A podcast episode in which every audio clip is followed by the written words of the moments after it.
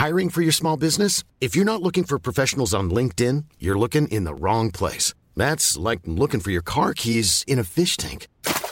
LinkedIn helps you hire professionals you can't find anywhere else, even those who aren't actively searching for a new job but might be open to the perfect role. In a given month, over 70% of LinkedIn users don't even visit other leading job sites. So start looking in the right place. With LinkedIn, you can hire professionals like a professional. Post your free job on linkedin.com slash people today.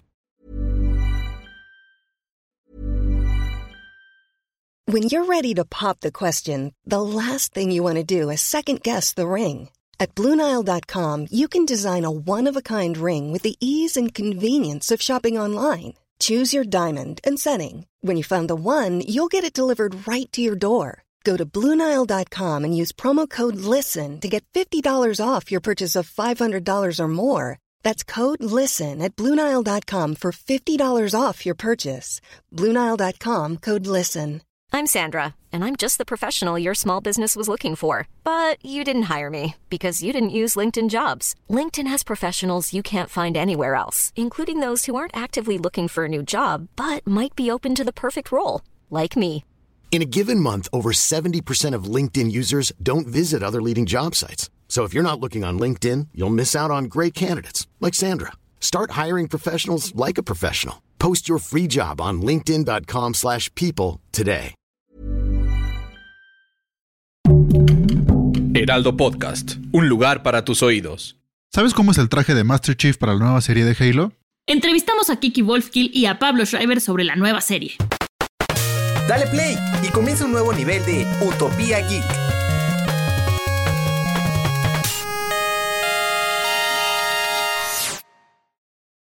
Bienvenidos a un nuevo nivel de Utopía Geek. El día de hoy vamos a hablar de un tema que es una serie que mucha gente está muy emocionada, pero mucha gente tiene miedo de qué va a pasar. Monse ya fue a la entrevista, ahorita les contamos un poco más. Monse, ¿cómo estás? Bien, gracias mi querido Fede, muy emocionada. ¿Y tú? También, la verdad sí quiero ver la serie ya. Miren, pues hoy les vamos a platicar un poquito sobre la serie de Halo. Bueno, pues la verdad es que tuve una entrevista bien padre, Fede. Este, pude eh, entrevistar a Kiki Wolfkill, que bueno, ella es la productora ejecutiva eh, y bueno, además es la, la, líder de la parte transmedia que hay dentro del estudio que desarrolla Halo, que bueno, que sabemos que es 343 Industries, y también a Pablo Schreiber, que él es el actor, el protagónico, el que va a hacer al super soldado, a Master Chief, que bueno, eh, Master Chief es un es, es, como un icono de los videojuegos, no solamente de Halo, ¿no? O sea, yo creo que todo el mundo lo ve y reconoce, ah, videojuegos, ¿no? Yo creo que hasta mi mamá lo reconocería. Este, Pablo Schreiber, hay mucha gente que no lo ubica, eh, pero fue el malo en Orange is the New Black, también salió en, en American Gods, y la verdad es que es muy agradable. Eh, ahora que pude que pude entrevistarlos a ambos. La verdad es que fueron muy, muy amables, eh, muy lindos, saben muy bien lo que quieren, lo que tienen y hacia dónde van. Y les voy a contar un poco de, esta entrevista porque se puso bien padre. Eh, primero les voy a platicar sobre el traje de Master Chief, que yo creo que para todos sería un sueño podernos poner un traje de Master Chief, así como que sentirte realmente el Master Chief. Y nos contaron que lo hicieron en Londres, entonces que tuvieron que volar a Londres cinco veces para poder como ir corrigiendo el traje. Obviamente la primera vez sabían que no iba a quedar perfecto, no, que era muy tieso, que no se podía mover, que no nada. Y así lo fueron cambiando y cambiando. Y Kiki decía que cuando Pablo se ponía el outfit, que como que entraba en personaje. Y Pablo decía, es que el outfit pesa muchísimo, no me acuerdo exactamente cuándo, pero entonces dice que necesitaba como mucha fuerza en el abdomen para poderse mantener derecho con todo ese, este, con todo ese traje y con todo ese peso, ¿no? Y que incluso cuando le preguntamos cuál era una de sus cosas favoritas de, de, de todo el rodaje, eh, y nos dijo, bueno, una de tantas es que ubican las sillas esas, ubicas de las sillas como de director, que son como cruzaditas y tienen atrás de director y así. Sí. Ah, bueno, pues que tuvieron que hacer unas especial extra, extra large para que los tres Spartans se pudieran sentar en las sillitas mientras estaban en el rodaje. Entonces eso, eso me pareció muy simpático. Sí, para que no se pararan y se llevaran la silla completa con ellos. Exacto, se sentaran en las dos maderitas porque no cabían. Entonces eso me pareció súper simpático. Y también contaban que que pues el traje es tan pesado que en las escenas donde tenían que correr o escenas así de superacción, que era como de...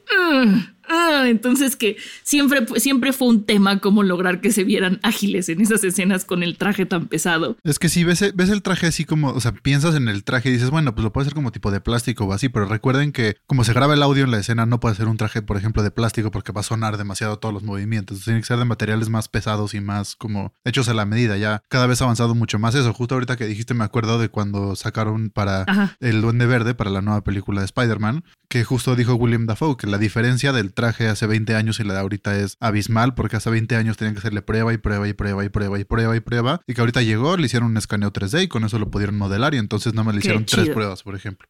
No, sí, aparte, híjole, a mí eso, es algo que me parece maravilloso, los vestuarios, porque creo que a cualquiera como actor lo hacen como entrar en personaje muy fácil, ¿no? Además de aquí que decían que era muy pesado. Eh, también le preguntaron que qué se sentía pasar de villano a héroe, ¿no? Del de Orange is the, New, is the New Black, ahora a Halo, y él dice que pues él quiere interpretar las cosas más locas que pueda dentro de su carrera de actor. Y también le preguntamos eh, a, Kiki y a él si nos podían adelantar qué es lo que hace especial. O sea, ¿por qué hacer una serie de Halo? ¿Por qué no hacer una película? ¿Por qué no hacer otro videojuego? ¿Por qué no hacer un libro? ¿no? Y nos comentaban que es por, por, porque quieren enseñar un lado mucho más humano de Master Chief y que una película sería muy corta. En cambio, una serie se pueden dar el permiso de explorar realmente esta parte humana dentro de este mundo distópico eh, que nos plantean. Eh, otra cosa es que ya están trabajando en la segunda, en la segunda temporada y para esta primera se tardaron dos años. O sea, fue muchísimo tiempo el que estuvieron este, este haciendo desarrollando toda esta serie y yo le pregunté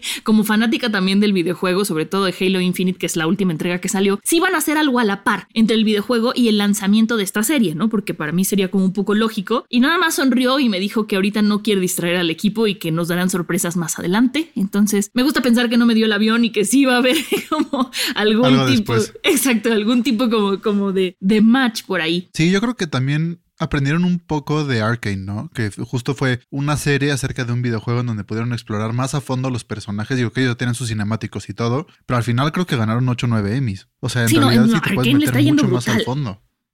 Sí, definitivamente, ¿no? Y, ella hablaba también como de esta cosa transmediática de que está el videojuego, pero también están las series, pero también hay los libros. O sea, como cómo abarcar más, cómo conocer más. Y yo creo que eso, Fede, lo hemos visto que es un gran éxito en Star Wars, que el universo ha llegado a lugares que nunca nos hubiéramos imaginado. Sí, la verdad sí, justo el poder extender más el lore de alguna, de algún película, videojuego, serie, lo que sea, siempre los fans más clavados van a estar muy agradecidos y es una buena manera para atraer gente nueva al proyecto. Porque mucha gente puede que jamás en su vida haya tenido Xbox, jamás en su vida haya jugado Halo y al ver la serie puede decir, ah, a ver qué tal están los juegos y entonces ya empezar como desde ese lado entrar a este lado o una persona que siempre ha jugado los videojuegos aprender un poco más de lore y pues siempre al final del día entre más contenido tengas pues es mejor y justo así que bueno que hicieron serie en vez de película porque así te puedes meter mucho más a fondo como decías.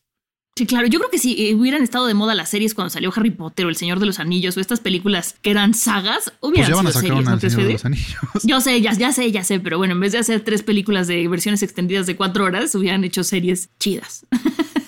Sí, justo series, pero, pero aparte lo que me, o sea, me da risa porque sí, cada vez más nos movemos a las series, pero las series cortas, o sea, ya cada, cada vez menos las series tienen 22 capítulos por temporada o así, con mucho tiempo por rellenar que no llegas a ningún lado. O sea, son como películas extendidas en como 8, o sea, 8 segmentos, por así decirlo. Entonces, justo, por ejemplo, la película de Irishman, yo lo hubiera hecho perfectamente una serie de 7 capítulos y hubiera quedado todo el mundo mucho más feliz. Pero sabes también que ya hay tantas series, bueno, yo he visto tantas series de, de distópicas y de ciencia ficción que me encantan encantan últimamente que cuando sale la segunda temporada de alguna digo, en esta había pasado esto o era esta, ya habían llegado a Marte, no, en esta no despegaron de la Tierra. O sea, ya se me hacen unas bolas también, que qué bueno que sean cortas, ah, porque si fueran más largas. Sí, no, y, siempre me meto al viejo confiable review de YouTube para ver qué pasó la temporada anterior, para que, ah, sí, cierto, pasó esto, ya me meto a ver la siguiente temporada. Pero bueno, regresando a Halo, fíjate que estaba, estaba viendo hace rato que Halo Infinite, que es el último juego, como les decía hace rato, es el más vendido Steam, en Steam por tercera semana consecutiva. O sea, lleva un ratote. Este, bueno, por semana, o sea, fue durante tres semanas el juego más vendido, ¿no? Porque ya salió, salió hace ya en diciembre del año pasado. Eso es muy bueno para un juego actualmente. Y hay un dato curioso que les quiero compartir, que es que Jennifer Lee Taylor, que es la, eh, bueno, que es la que hace a, Cortana, ella también hace la voz de Daisy Birdo Toadette y se me hizo un, bueno, y de Peach también, ¿no? Se me hizo un dato curioso como que esté metida en el mundo de los videojuegos, pero, pero desde atrás. Estaría chido, Fede, de repente un día hacer CGI para videojuegos o motion capture. Y al principio que decías que también hay como mucho hate al respecto de, de esta serie, yo también creo que que o va a encantar o va, la van a odiar los fans. Yo espero que les encante. Espero que a mí también me encante, pero uno de los temas como más piquis es que Cortana no va a ser azul en esta serie. ¿Tú qué opinas al respecto, Fede? Sí, justo vi mucha gente enojada y que justo sacaban otra, otra vez Arkane como referencia. No es que tengamos una fijación, pero pues es que es lo más reciente que ha salido.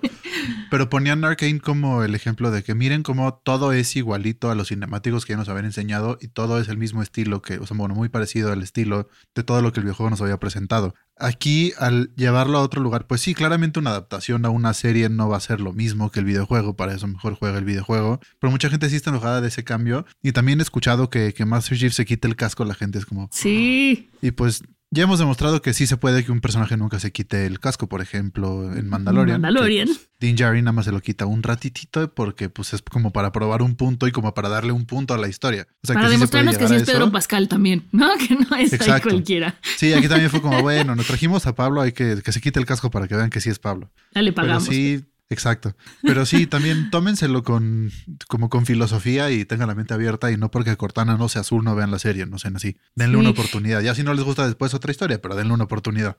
Justo esto nos, justo eso nos decía Pablo, que, o sea, que se quite el casco y que el, approach que quisieron darle, el acercamiento que quisieron darle a la serie fue, es como mucho más humano. Y entonces para transmitir emociones humanas, pues sí, es muy importante ver a la persona, verle los ojos, ¿no? Que por eso es tan fuerte ese momento en Mandalorian cuando se quita el casco. Entonces vamos a darle la oportunidad, está muy bien hecha. Eh, justo también Kiki decía que quisieron como respetar mucho a los fanáticos y el amor que le tienen los fanáticos a la franquicia, porque al final la franquicia es lo que es gracias a los jugadores y a toda la gente que disfruta de este lore, entonces que no pretenden como traicionarlos, que esperan que les guste tanto como a ellos, que por eso se tardaron tanto tiempo. Y la razón por la que Cortana no es azul que ella dio es que, eh, que como se, han, se ha ido avanzando a través de generaciones de juegos, entonces eh, cada vez tenemos eh, pues acceso, cada vez es más fácil tener tecnología como mucho más avanzada, este, que los videojuegos tengan más píxeles, que haya más efectos que haya mejores gráficos. Y entonces lo que hicieron fue tratar de adaptar a Cortana a este nuevo mundo, al mundo que se nos presenta en la serie, para que se sintiera como más real. Porque además, pues tiene que interactuar con, con humanos reales, tiene que sentirse como una inteligencia artificial real. Entonces yo creo que aquí le apostaron mucho más a las actuaciones que al, al, a la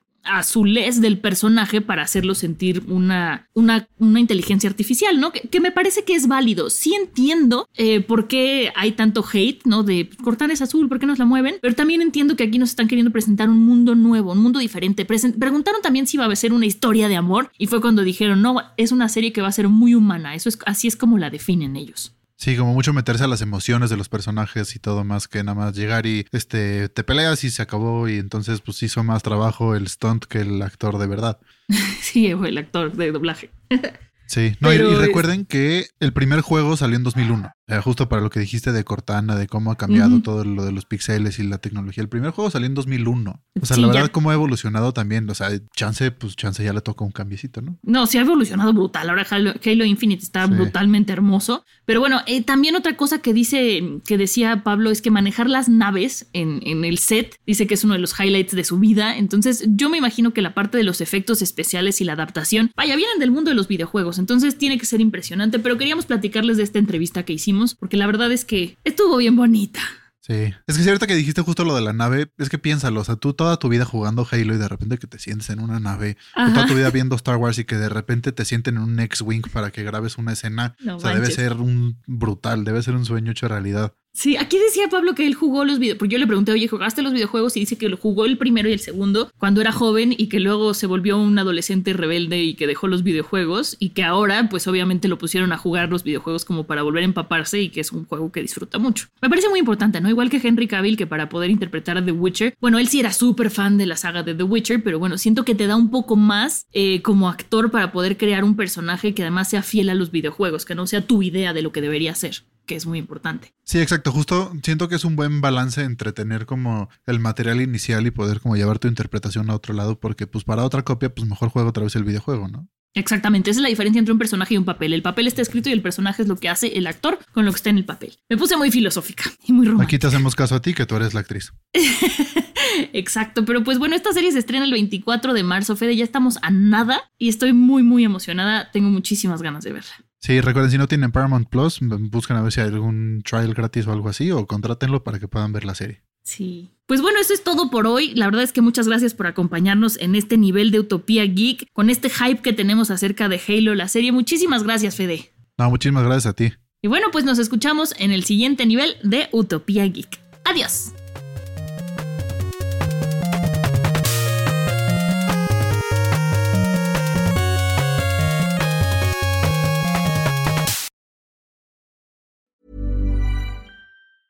Hi, I'm Daniel, founder of Pretty Litter. Did you know cats tend to hide symptoms of sickness and pain? I learned this the hard way after losing my cat, Gingy. So I created Pretty Litter, a health monitoring litter that helps detect early signs of illness by changing colors, saving you money and potentially your cat's life. Pretty Litter is veterinarian developed, and it's the easiest way to keep tabs on your fur baby's health right at home. Go to prettylitter.com and use code ACAST for 20% off your first order and a free cat toy. Terms and conditions apply. See site for details.